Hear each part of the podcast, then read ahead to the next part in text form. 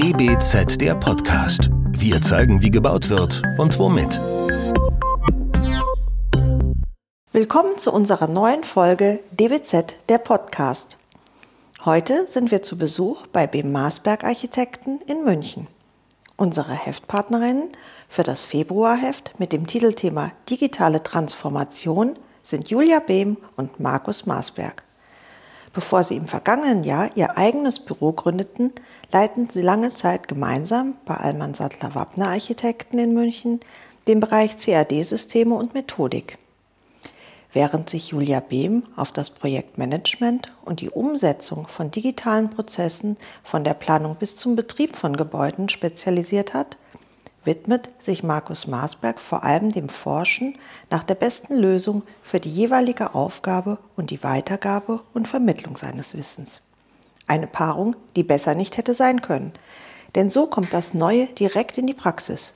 Wir wollten von Ihnen wissen, wo aus Ihrer Sicht die Digitalisierung der Baubranche heute steht und welche Schritte sie künftig noch gehen muss. DBZ-Team heute sind Jan Ahrenberg und Katja Reich. Hallo Julia Behm, hallo Markus Marsberg. Sie haben Ihr eigenes Büro im vergangenen Jahr mitten in der Pandemie gegründet. War das der ideale Zeitpunkt, weil sich plötzlich ohnehin viele Planungsprozesse in den digitalen Raum verschoben haben? Das war der ideale Zeitpunkt, aber ehrlich gesagt nicht wegen der digitalen Methoden, sondern es war einfach für uns beide der richtige Zeitpunkt, auf eigenen Beinen zu stehen und quasi erwachsen zu werden als Planer, eigene Entscheidungen treffen zu können. Und da haben wir die Möglichkeit bekommen und sie dann trotz der Pandemie auch ergriffen. Haben Sie in diesem Prozess doch wahrgenommen, dass es jetzt ein größeres Interesse an digitalen Themen gibt? Definitiv. Die äh, Pandemie ist ja da auf jeden Fall ein Treiber. Plötzlich sind Dinge möglich, die vorher nur vereinzelt irgendwie gegangen sind und trotzdem funktioniert es erstaunlicherweise. Und das ist ein, eigentlich ein Riesenschritt für die, die Digitalisierung. Digitalisierung ist in dem Prozess eigentlich eine Selbstverständlichkeit geworden. Ja, und deswegen sind wir an diesem Prozess vielleicht auch angegangen und haben gesagt, ja klar, mitten in der Pandemie, jetzt erst recht. Warum nicht dann? Also warum sollen wir jetzt deswegen noch warten? Selbstverständlichkeit ist ein gutes Stichwort. Die modellbasierte Planung, ähm, mit der Sie arbeiten, ist für Sie natürlich ganz selbstverständlich. Und wie sehen Sie es? Ist diese Arbeitsweise denn inzwischen alternativlos geworden und welche Vorteile liegen für Sie darin? Für uns ist es alternativlos. Egal wie ein Projekt startet, ob der Bauherr es beauftragt oder nicht, wir arbeiten digital und wir arbeiten mit digitalen Planungsprozessen, weil sie uns einfach das Leben in der Form erleichtern und wir damit einen anderen Fokus auf die Architektur widerlegen können. Und so ist es auch mit unseren Fachplanern. Wir nehmen alle mit an Bord, bilden sie teilweise kostenfrei aus und haben im Laufe des Prozesses oder des Projektes den Benefit, nämlich digitale Planung, Prozesse in die Prozesse zu implementieren. Und wenn man heute rückblickt und die Fachplaner auch dazu fragt, sagen sie, wir wollen nicht mehr anders planen. Haben Sie da denn Widerstände gespürt zu Beginn? Oder, ähm, weil Sie auch gesagt haben, Sie schulen die Fachplaner zum Teil selber. Waren die denn auf dem gleichen Weg wie Sie oder musste man sie erst so ein bisschen zum Jagen tragen, wie man so schön sagt? Es gibt da eine große Bandbreite. Und wenn jemand partout nicht mitmachen will, dann können wir ihn nicht zwingen und werden es natürlich auch nicht tun. Aber wenn jemand mal Einblicke bekommt, wie wir arbeiten, wie das funktioniert und dass es funktioniert und dass es auch, dass auch jeder irgendwie einen Vorteil davon hat, dann äh, hört man auch ganz schnell auf, darüber zu sprechen, sondern dann kommt eher die Frage, wie geht es? Kann ich das auch mal sehen? Kann ich mitmachen? Vielleicht jetzt nur einen kleinen Teil beitragen, aber oder Vielleicht startet es auch damit, dass man sich tatsächlich die Sachen auch mal anschaut und überlegt, wie könnte das sein. Aber das ist ja auch der Anfang. Und beim nächsten Projekt geht es einen Schritt weiter. Wenn wir das jetzt mal konkret an einem Beispiel abwickeln, TGA-Planung und Elektroplanung, beide waren am Anfang des Projektes rein auf 2D geschult und auch eingestellt.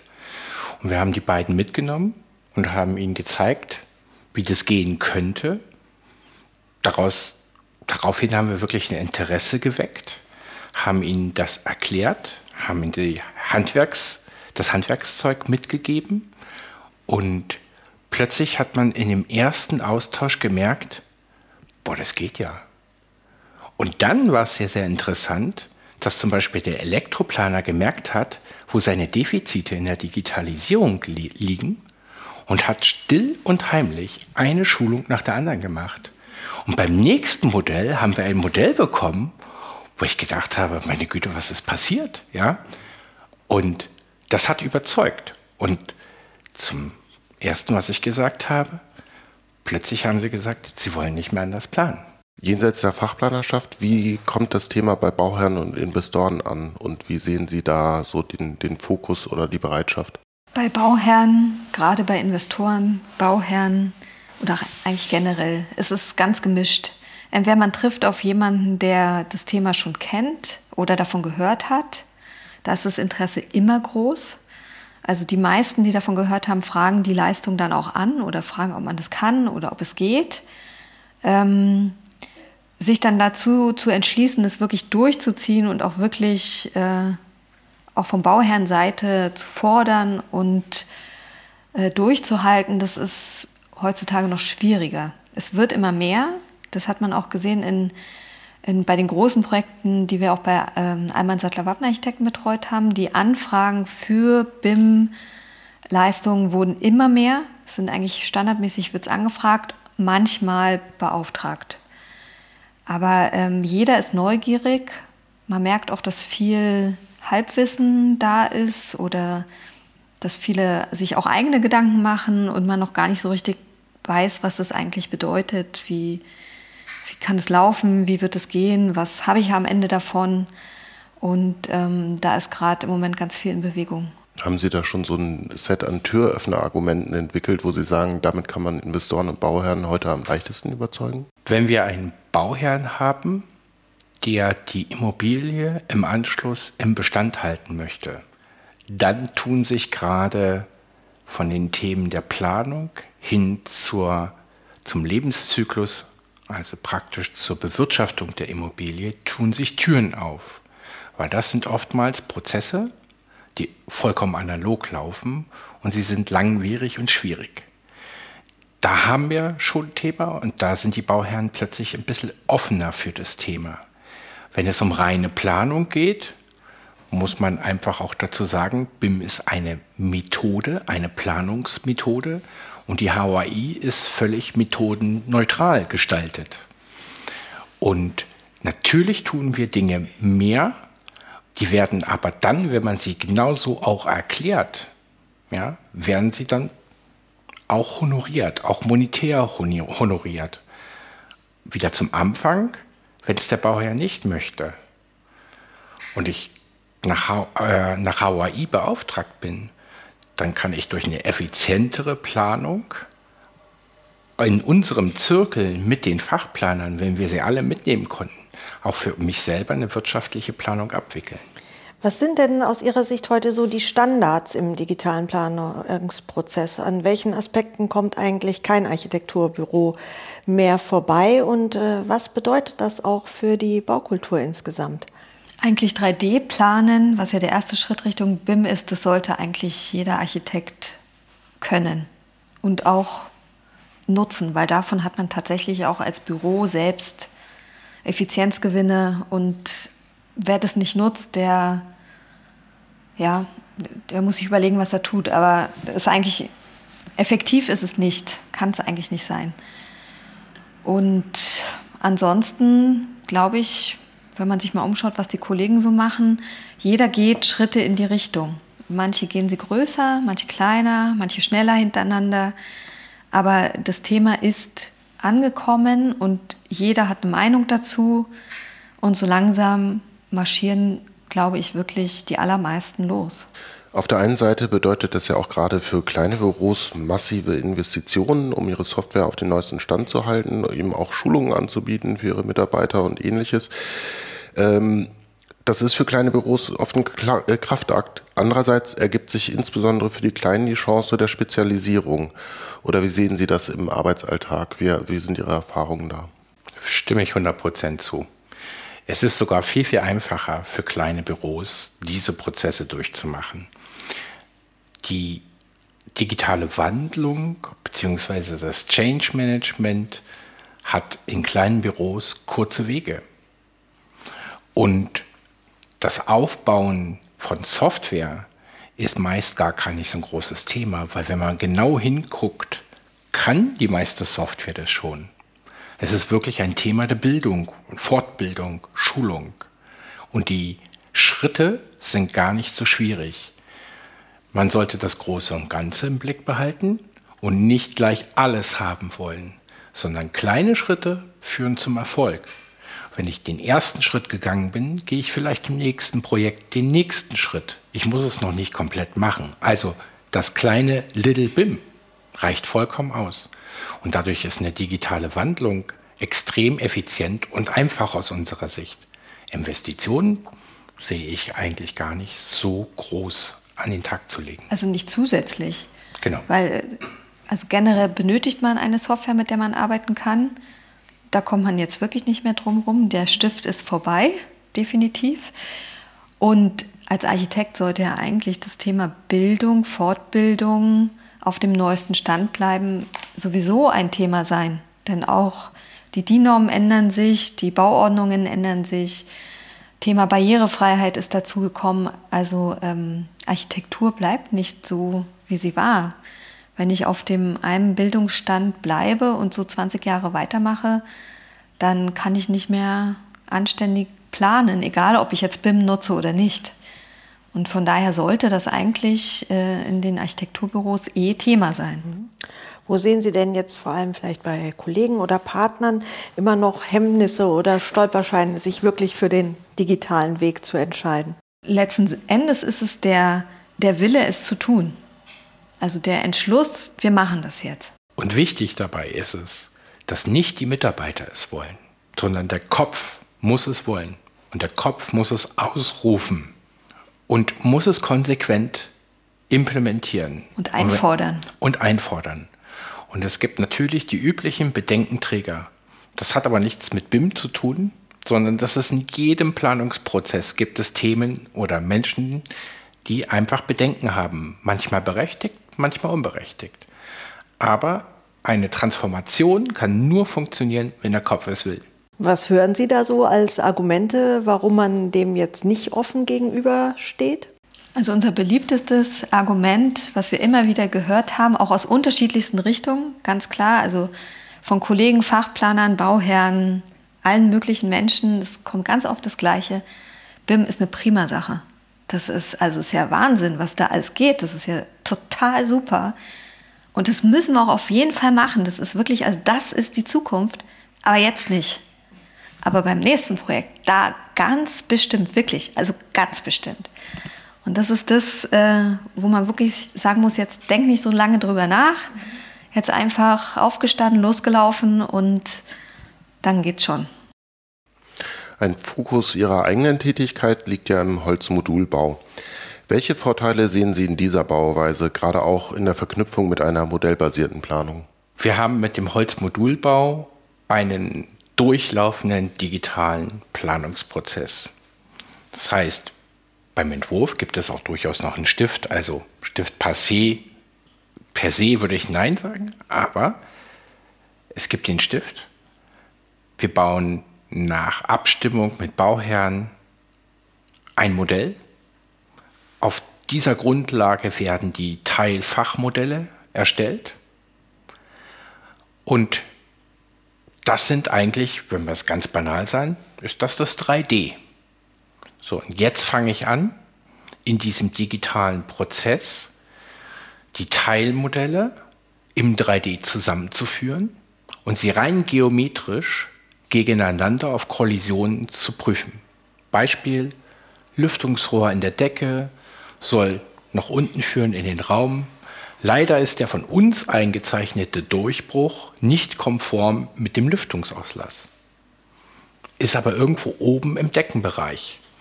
Sieht man nicht. Jetzt kann man sagen, ja, ist ja nur ein Lüftungsdurchbruch. Aber wenn sich dann plötzlich zwei Leitungen kreuzen, haben wir schon ein Thema. Das heißt, Die reine geometrische Zusammenführung der Teilmodelle bringt mir das eine. Das andere ist, dass ich mit diesen Modellen immer einen Planungsfortschritt wieder verteile und entsprechend Planungsänderungen ganz gut koordiniert bekomme. Der zweite Punkt ist eigentlich, wenn wir mal über eine klassische Schlitz- und Durchbruchsplanung nachdenken, dann haben wir immer ein Thema, ja, da oben der Durchbruch. Wir haben erstmal grundsätzlich hier ein Thema, wenn wir in Schlitz- und Durchbruchsplanung denken, alle Gewerke denken immer anders. Der Architekt macht den Meterriss, guckt nach unten. Die Statiker gucken nur nach oben. Über welchen Durchbruch reden wir jetzt? Und jetzt kommt in diesem Prozess der so, sogenannte BCF-File dazu, der BIM Collaboration File. Wenn man sich das vorstellen darf, ich habe eine Kollisionskontrolle gemacht, das zeigt mir mein BIM Collab oder Solibri genau an. Und für die Laien erklärt, ich zoome in meinem Modell als Architekt drauf, sehe das Ding und jetzt mache ich davon ein BCF-File. Das ist wie ein Screenshot. Und da schreibe ich in diesen Screenshot rein, du bist schuld bis zum jenigen Punkt, ist zu erledigen bis. Und jetzt schicke ich dieses Ding an alle meine Fachplaner raus, die an diesem Problem beteiligt sind. Die öffnen diesen BCF-File und bei denen zoomt das genau im Modell genau auf diesen gleichen Punkt, zeigt drauf, markiert die beiden Probleme und da steht, ah ja, ich bin schuld, muss mich aber noch mit dem Elektroplaner abstimmen und das muss ich bis übermorgen erledigt haben. Und somit habe ich, nämlich das ist eigentlich ein Thema, wo alle immer Bedenken haben, ich habe trotzdem diese Themen dokumentiert. In dieser Form digital. Aber das ist ja jetzt nichts Spezifisches im Modulbau. Das genau. betrifft ja eigentlich jetzt alle Bauvorhaben. Ähm, kein Problem. Also deswegen würde ich jetzt nochmal speziell auf diese äh, Planungsprozesse hin zu ähm, eben einem modularen Bausystem kommen. Was unterscheidet sich da und äh, wie ist da auch die Zusammenarbeit mit dem Modulbauunternehmer? Also die, die BIM-Methode ist ja prädestiniert dafür, ähm, diesen, die, die notwendige Genauigkeit in der Planung auch, auch abzubilden. Weil äh, in der, in der, im modularen Holzbau geht es ja dann tatsächlich in eine Fertigung und dann müssen die Prozesse sitzen. Da, wenn man da jetzt noch anfängt zu basteln, dann heißt es, dass die Produktionsschiene eventuell nicht läuft, zu langsam läuft und dann da ähm, Menschen stehen, die arbeiten könnten, aber nichts zu tun haben oder behindert sind. Das heißt, äh, es ist un, unfassbar notwendig, dass man komplett alles an alles gedacht hat und äh, möglichst genau geplant hat, damit diese Prozesse in der Fertigung dann auch funktionieren. Das ist wie im Automobilbau, da kann ich auch nicht anfangen, wenn ich die Tür einbaue, oh, die passt nicht, wo muss ich jetzt ein Stück abschneiden? Das funktioniert dann einfach nicht. Deswegen ist es eigentlich ein guter, guter Zusammenschluss und äh, die beiden Themen ergänzen sich da ganz wunderbar. Und gleichzeitig haben wir es dabei damit zu tun, dass ja, wenn ich im Holzmodulbau denke, mein Holzmodul aus unterschiedlichen anderen Modulen zusammengesetzt wird. Das ist ein normaler Planungsprozess. Gehe ich jetzt aber in die Fertigung, muss ja das Modul A, B und C am richtigen Standort, wie in der Automobilindustrie, am richtigen Punkt liegen. Und hier kommt noch ein weiterer Punkt hinzu, das ist nämlich das BIM to ERP, also BIM zur Warenwirtschaft. Das heißt, ich habe Teilmodelle und jedes Bauteil bei uns hat eine Verknüpfung in die Warenwirtschaft. Von welcher Firma kommt es? Wer montiert es? Wann ist der Lieferzeitpunkt gegebenenfalls? Und wenn ich jetzt darüber nachdenke, dass zwei Wände zusammengeschraubt werden müssen, Braucht es dafür Schrauben? Sind die Schrauben auf Lager? Fragezeichen. Kalkulation in einem Projekt. Ich habe ein Modul, es besteht aus so und so viel Schrauben. Ich muss projektkalkulativ so und so viel Schrauben 1000 vorbestellen, damit sie praktisch on demand an der entsprechenden Montagestelle auch zur Verfügung stellen. Und da geht das einen Schritt weiter und daneben ist die Geometrie teilweise weniger wichtig, aber die Alphanumerik, die an den Bauteilen hängt, viel, viel wichtiger. Welche Erfahrungen haben Sie denn da jetzt konkret im, äh, in der Zusammenarbeit auch mit dem Modulbauer gemacht? Also Sie haben ja inzwischen ein erstes Projekt da, auch in der Umsetzung. Wie sind Sie da zusammengekommen? Extrem gut, muss man mal sagen. Sie müssen sich vorstellen, es gibt eine Betriebsleitung, es gibt eine Produktionsleitung und jeder Montagestandpunkt hat einen Vorarbeiter. Was haben wir gemacht? Wir haben alle diese Leute in BIM Collab, einer BIM-Software, geschult. Und die nehmen nicht mehr unsere Pläne gerade her, gerade in der Anfangsphase, sondern nehmen wirklich unsere BIM-Modelle her. Und da sitzt ein Zimmermann-Meister, öffnet das Modell und ruft an und sagt, da haben wir ein Montageproblem mit einem BCF-File witzigerweise und sagt, wir müssen das anders lösen. Wir sehen praktisch, dass in die Produktion das reingeht. Natürlich, der letzte Handwerker braucht am Ende einen Plan, ja, weil er muss wissen, wie setzt es zusammen. Aber das ist der letzte Schritt. Und die Erfahrung in der Modulweiterentwicklung ist genau das. Wir Architekten denken uns etwas aus, die Fachplaner ebenso. Und hier geht es noch viel, viel präziser um das Baubare und um die Umsetzung. Und deswegen ist das eigentlich etwas, was sehr stark verzahnt ist. Und das macht es gerade wirklich sehr erfolgreich, weil man sieht, das wieder das Ding, wir schulen die Leute und wir haben kein Geld dafür gekriegt, ja. Aber dennoch haben wir sofort wieder ein, einen Rücklauf und es funktioniert. Und es macht Spaß. Und es macht richtig Spaß. Und unseren Leuten macht es richtig Spaß, weil sie nämlich den Erfolg sehen. Ja? Also das geht ein bisschen einher. Jetzt haben wir auch viel darüber gesprochen, wie man vielleicht ähm, traditionelle Architekturbüros ermutigen kann, sozusagen in die digitale Welt einzusteigen. Eine andere Situation für Berufsanfängerinnen. Äh, tatsächlich, die treffen auf eine, äh, auf eine Praxis, auf eine Baupraxis, die noch nicht dig so digital ist, wie sie es vielleicht selbst gewohnt sind. Was würden Sie denen mit auf den Weg geben? Wie können die den Einstieg dort schaffen und vielleicht auch ihre Kompetenzen ausspielen, die Sie mitbringen als Digital Natives? Im ersten Schritt würde ich mir, glaube ich, ganz genau angucken, zu welchem Büro ich gehe. Also die Auswahl kann man ja treffen. Im Moment sind ja die Absolventen in der guten Lage, tatsächlich eine Auswahl zu haben. Das war auch nicht immer so.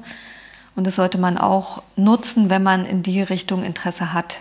Ich denke auch, wir haben es gerade in einem Bewerbungsgespräch gehabt, ein Kollege, der seine Masterthesis hier in der TU München abgeschlossen hat und seine Auswahl ist klar, ich will BIM machen. Nicht beim nächsten Projekt, sondern ich will es jetzt machen.